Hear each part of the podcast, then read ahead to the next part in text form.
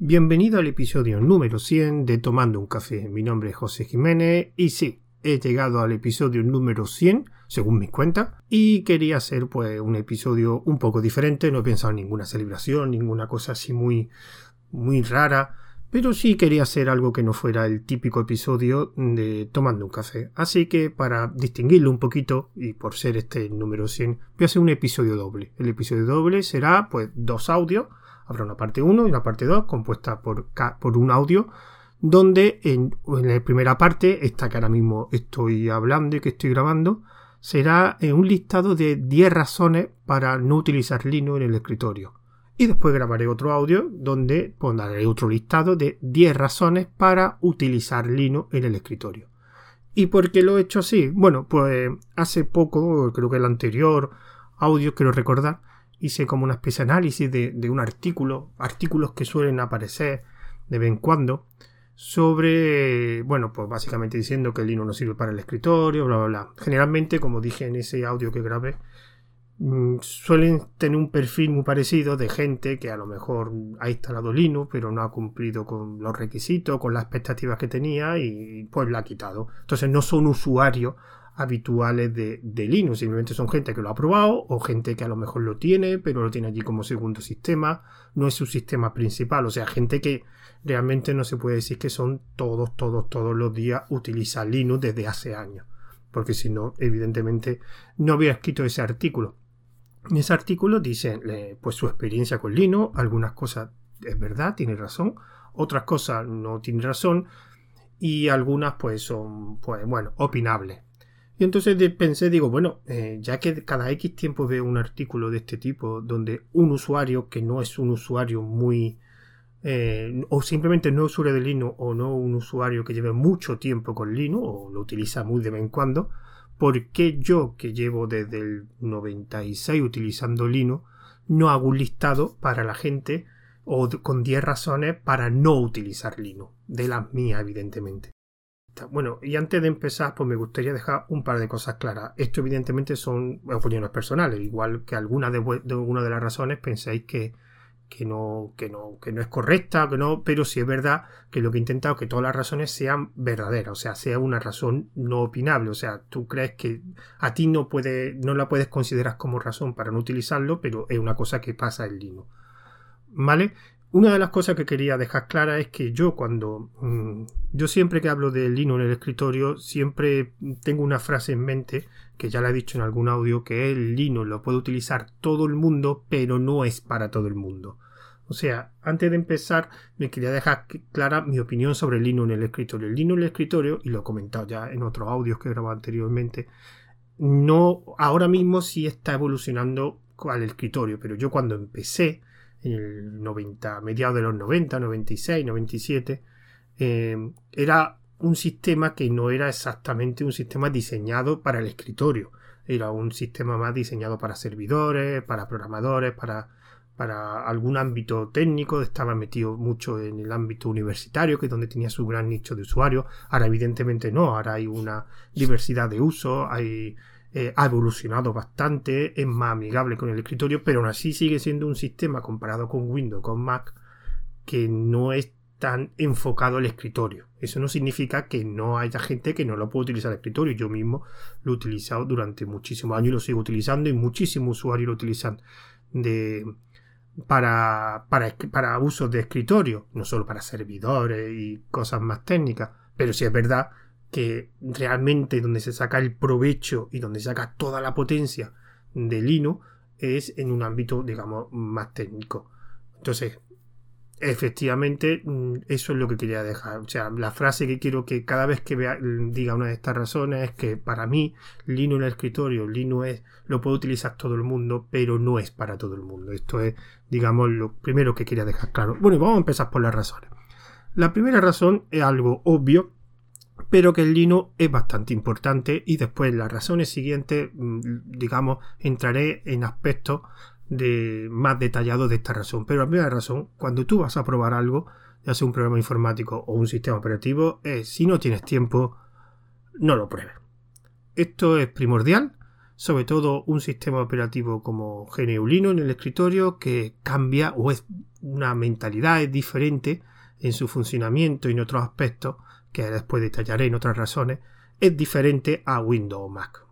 Entonces, para empezar, la primera característica de Linux que me gustaría decir es que, a diferencia de Mac y Windows, Linux, en Linux, cuando tú empiezas, tú eres el que controla el sistema. tú decides cómo quieres que sea tu Linux que va a instalar el ordenador. No como en Mac con Windows, que, que simplemente te dan un Windows, te dan un MacOS y te dicen, bueno, ahí tiene el sistema, estas son las cosas que puede hacer y hay cosas que no te dejamos hacer. O sea, hay una empresa detrás que ha decidido cómo es el sistema. En este caso, eres tú el que decide cómo quieres ser tu sistema y eso requiere un conocimiento o un aprendizaje, digamos, un poco más, más alto que en los otros sistemas operativos. Evidentemente hay gente que te puede ayudar, hay gente que lo puedes tener, te lo puede instalar, te lo puede configurar, pero aún así va a requerir un periodo de aprendizaje. Entonces tienes que pensar que tienes que tener un tiempo y ese tiempo posiblemente mm, puede ser más que si migraras a Windows, migraras a un MacOS. Posiblemente será más. Pero esta es para mí la, primera principal razón. Si no tienes tiempo, olvídate. Mm, porque es que va a requerir tiempo. Ya no solo asimilar el concepto de GNU Linux, sino los programas, todos los componentes de, de GNU Linux, sino si no tienes tiempo, déjalo. Sigue con tu sistema y, y ya cuando tengas tiempo, pues pruébalo. La segunda razón es si no quieres elegir, no lo pruebes. Un concepto, y en relación con la primera razón que he comentado, tú eres el que va a decidir cómo es tu sistema. O sea, tú vas a tener una serie de componentes de hecho, puedes, digamos, escoger unos componentes ya preestablecidos, que es lo que se llamaría una distribución de Linux, pero tú vas a tener que elegir. Vas a tener que elegir o tú o alguien que te asesore en esa elección, pero vas a tener que escoger. En Linux vas a tener que elegir todo. La distribución de Linux que quieres, el escritorio, después cuando ya, digamos, si te quieres meter más, avanzar más en el uso de Linux, pues el terminal, las aplicaciones, tú vas a tener que elegir todo es verdad que lo normal y lo más fácil es que escojas, digamos, una elección ya preestablecida, que es lo que se llamaría una distribución de Linux, que es un conjunto ya de componentes, de aplicaciones, de escritorios, de entornos ya establecidos que tú solamente lo instalas en ordenador y lo que te ofrece esa distribución, aunque después puedas instalar muchas más cosas, pero te ofrece ya, digamos, un diseño preestablecido. Pero vas a tener que elegir para empezar vas a tener que elegir qué distribución quieres utilizar, ya sea preguntando, pero de hecho cuando preguntes, seguramente habrá gente, pues instálate esta distribución, pues instálate esta, pues instálate esta, y al final vas a tener que elegir. Esto no es Windows más que viene con el ordenador. Me compro un portátil y viene con Windows, me compro un, portátil de Apple y me viene con Mac, ya está, no tengo que elegir nada. Como mucho podré elegir las aplicaciones que quiero usar, pero no voy a instalar componentes del sistema, pero aquí en Linux por lo menos tienes que escoger hasta la distribución. Entonces, si no quieres elegir, simplemente te gusta que te den las cosas hechas, pues mejor que no lo intentes porque aquí ese, ese poder de elección lo mejor es que lo, lo, uses, porque ya que te lo ofrecen, pues úsalo. La tercera razón, que esta me la he estado pensando porque no sabía muy bien cómo, cómo explicarla, pero la tercera razón es... Eh, Linux es un sistema operativo, como he dicho al principio, cuando he dicho el contexto, enfocado, digamos, a un ámbito más técnico, servidores, programación.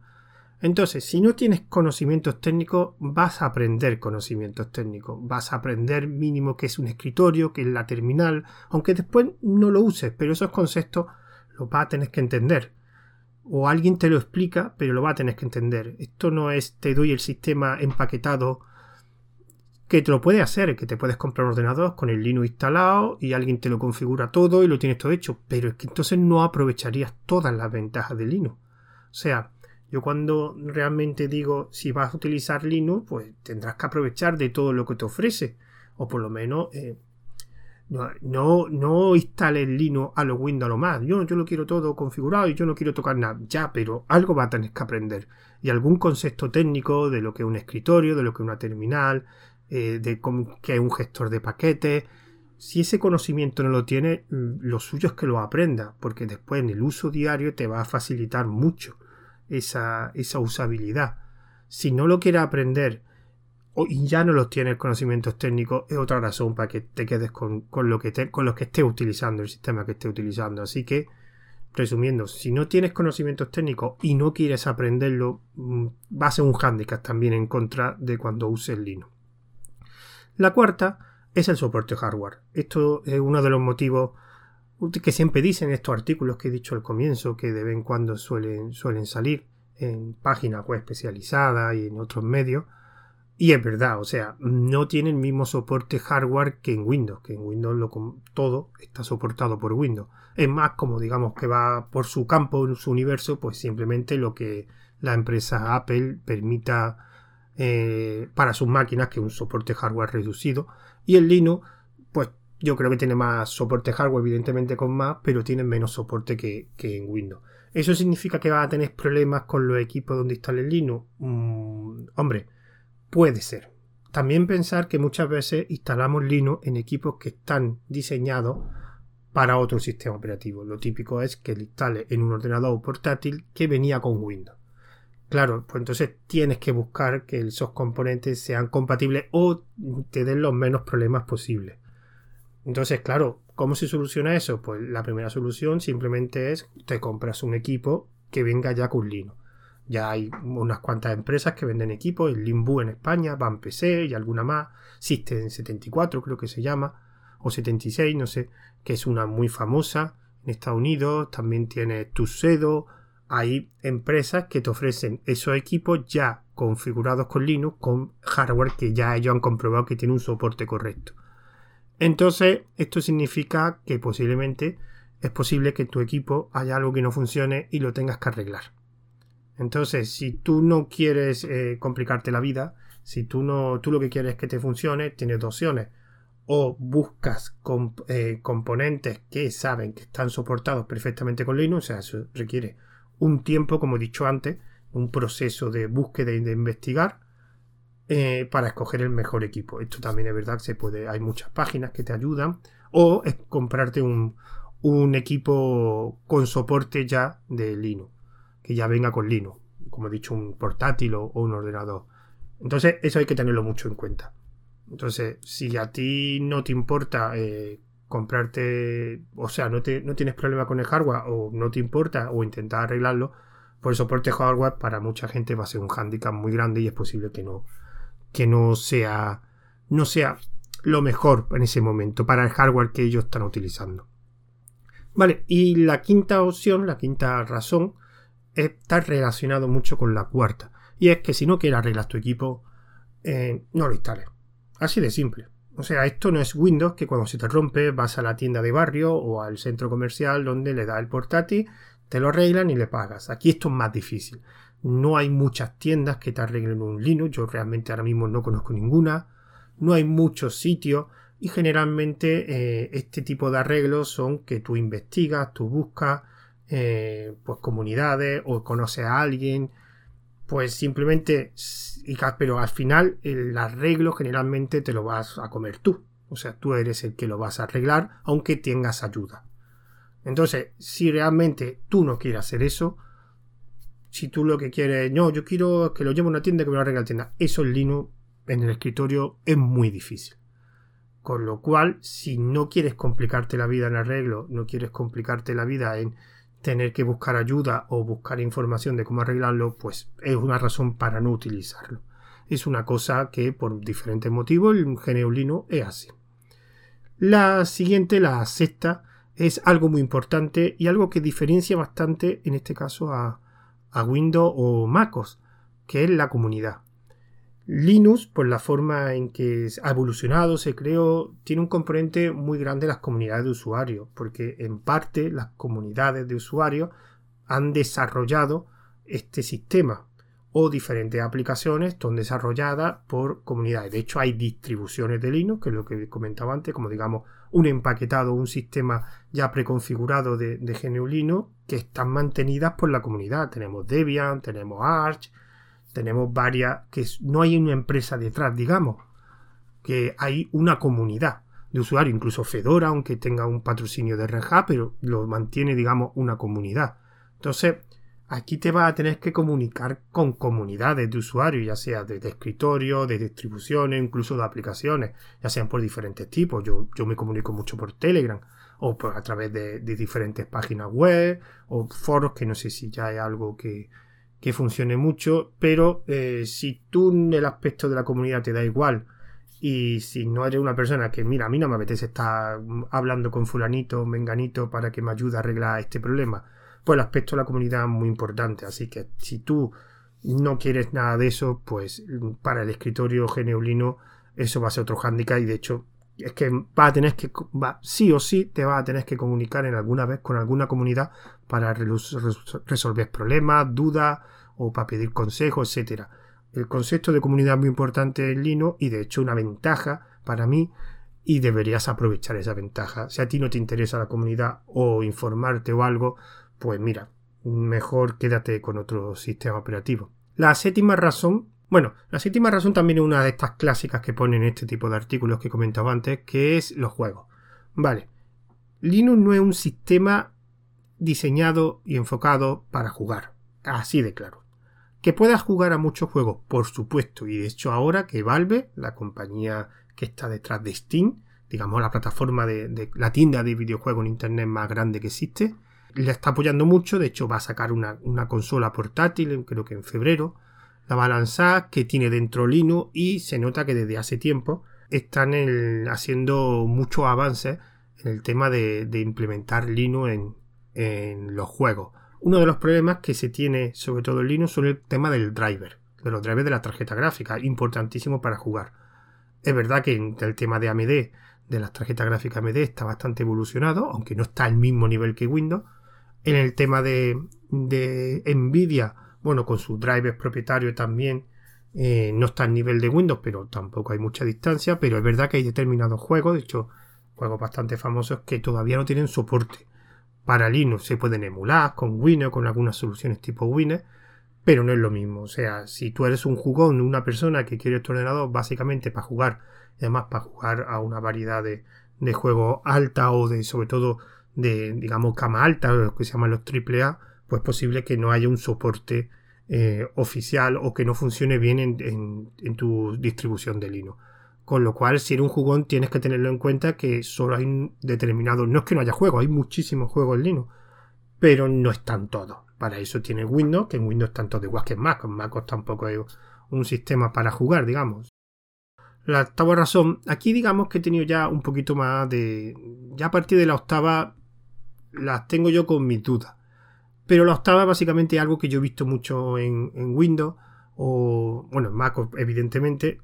Mira, si eres un fan de una gran marca, tipo HP, tipo Dell, mm, es posible que lo estén diseñados solo para Windows. Hay algunas marcas, Lenovo por ejemplo, o Dell, que tienen algunos modelos con un hardware, digamos, eh, especial, no especial, sino ya soportado por Linux y que te vienen con Linux, pero no todo. O sea, tú te vas a un gran centro comercial, a la típica centro comercial a la parte de ordenadores y todas las marcas van con Windows.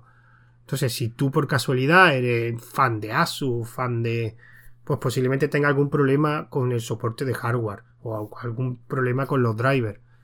Entonces, mm, tienes que ver que lo suyo es que te compre un equipo. Hombre, si es el equipo que tú tienes en casa, pues posiblemente tengas problemas. O sea, si yo conozco gente que le encantan, por ejemplo, los Asus, y a lo mejor con los Asus tiene algún problemilla y requiere, pues digamos, un periodo de aprendizaje, de, resolver el problema, preguntar a la comunidad. Entonces, si eres fan, fan de una marca y que solo quiere esa marca, pues realmente es posible que también sea un problema para ti instalar Linux en el escritorio. Lo mismo para Mac. Mac, eh, conozco gente que se ha comprado Mac, eh, tiene portátiles Mac, eh, MacBook, no sé cómo se llaman los modelos, y lo querían para instalar eh, Linux, porque son equipos que están bien construidos, que tienen buen hardware. Pues ahora, desde que han cambiado a RM, la cosa está un poco peor. Entonces, si eres fan de Apple, no creo que haya mucha gente que lo utilice solo para Linux, no es lógico que te compre que te compre un sistema para un hardware para como un hardware como Apple para instalarle Linux, para eso utiliza su sistema que viene que están hechos por los mismos creadores del hardware. La número 9. Vale. Aquí la número 9 yo tengo que decir y tengo que comentar que, que si no te interesa la filosofía que hay detrás del desarrollo de GNU que es la filosofía del software libre, eh, ¿puede utilizar el sistema? Pues sí, realmente sí. Lo que pasa es que sí realmente la mayoría de usuarios, uno de los motivos que, utilizan eh, o han escogido o utilizan el software libre, o sea, perdón, GNU Linux en el escritorio es para porque quieren esa filosofía o están a favor, no es que tengan que ser unos fans de esa, unos seguidores acérrimos de esa filosofía, pero sí es verdad que les gusta la filosofía del código libre, el código fuente disponible para todos, las licencias software libre. Entonces, si a ti realmente eso no te interesa, lo puedo utilizar. Sí, pero es que algo intrínseco, digamos. Algo realmente que vas a vivir con él, aunque puedes utilizarlo como, como una herramienta como una herramienta de, de, trabajo y preocuparte, pero yo reconozco que si eso te da igual, mm, no entiendo realmente por qué, por qué utilizaría GNU Linux, porque lo normal es que, como yo siempre digo, lo que hace en un sistema lo puede hacer en otro. Entonces, lo que implica también eh, Linux en el escritorio es que también te acerque a la filosofía del software libre.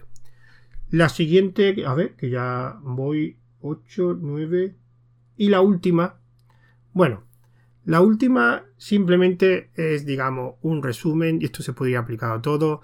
Eh, si vas a utilizar Linux es porque estás convencido, no porque te obligan, y si realmente no cumple tus requisitos, no lo utilices. Todo el mundo cuando migra de un sistema a otro es porque quiere mejorar el sistema que está anterior o porque los requisitos de uso que tenía en el sistema anterior no se cumplen o no está cómodo con ellos o simplemente entonces, si vas a migrar Linux porque esos requisitos los cumple perfectamente de forma mejor que el anterior sistema. Esto es una cosa que en los artículos en los que realmente ha pasado. En los artículos que yo he leído de lo que he dicho al principio, simplemente lo que he dicho, lo que he leído o he escuchado es que gente que ha intentado migrar, digamos, su flujo de trabajo, su escritorio, sus aplicaciones a Linux, no ha cumplido realmente esos requisitos. Entonces, evidentemente, si no cumple tu requisito, no lo siga utilizando. Muchas veces, algo muy típico es que, yo qué sé, esto lo he escuchado, yo no utilizo Linux porque no está X programa. Hay alternativas a, esos programas. ¿Las quiere utilizar? No, no quiero utilizarlas. Pues no te instale Linux. Es así de simple. El típico caso o ejemplo que yo he vivido muchas veces de gente que se quiere cambiar a Linux y simplemente Photoshop, que es la herramienta que utilizaba en, Windows, eh, generalmente se cambian muchos de Windows, de, mm, que utilizaba en Windows, eh, no está en, Linux. Se puede emular, pero por lo que he leído no tiene buen rendimiento. Bueno, puede utilizar Dejin. Ya, pero es que Jin yo no quiero aprenderlo. Pues entonces no te migres. Es así. Y mucha de esa gente que después escribe esos artículos, ¿qué le ha pasado eso? Simplemente han migrado de sistema y no ha querido, digamos, eh, esos requisitos se podían cumplir con otro sistema, pero no le interesa. Pues si no cumple tus requisitos, no te cambie. Si quieres probar con, otros, con otras alternativas, porque tú, alguno de tus requisitos implicaba algún software que no está en Linux, pero hay alternativas, pues aprende esa alternativa si te interesan bien y si no, no. No es una obligación cambiar Linux por mucho que escuche o porque alguien te diga que es que el sistema tiene menos fallos, no tiene virus. No, no, no, no, no. Tú piensas en ti. Yo utilizo Windows para esto, esto, esto, esto, esto. Yo quiero utilizar Linux para las mismas cosas, pero mejor. Entonces, si no hay una evolución, o sea, si no lo que tú estás utilizando no se mejora y cumple los requisitos, pero de forma mejor, pues para eso, como mínimo, si no los cumples, no. Y si los cumples, pero hacen lo mismo, pues y todo lo demás, todas las demás razones te dan, te dan igual, o no estás de acuerdo, o no las quieres, pues no te migres. Simplemente eso. Si no cumple tu requisito, no lo pruebes. O no siga, o no lo use. Bueno, no voy a. No, bueno, estas son, digamos, mis 10 razones. Evidentemente todo es opinable. Y ahora a continuación, pues eh, grabaré el siguiente audio que dando 10 razones para sí utilizar Linux. Algunas serían, digamos, la contraria a esta, pero me gustaría entrar en razones que no sean la contraria a las que no he puesto las razones, sino implicar, digamos, más, más, razones de uso. ¿Vale? Y por último, pues ya decir las notas, las la formas de contacto. Recordad que esto tiene, este podcast tiene una cuenta de Twitter que es tomando guion bajo un guion bajo café, una cuenta de correo que es tomando un también recordad que este audio se va a publicar tanto por el canal de Telegram Tomando un Café como por la cuenta correspondiente, tanto eh, que se llama también Tomando un Café, en Anchor FM y Ivo. Recordad que Anchor FM también te lo distribuye por Apple Podcast, Google Podcast, Pocket Cast, un montón de, de plataformas que en todas ellas pues aparece con el nombre de Tomando un Café. Así que bueno, me despido hasta el siguiente audio, que será la segunda parte con 10 razones para sí utilizar Linux en el escritorio. Así que un saludo.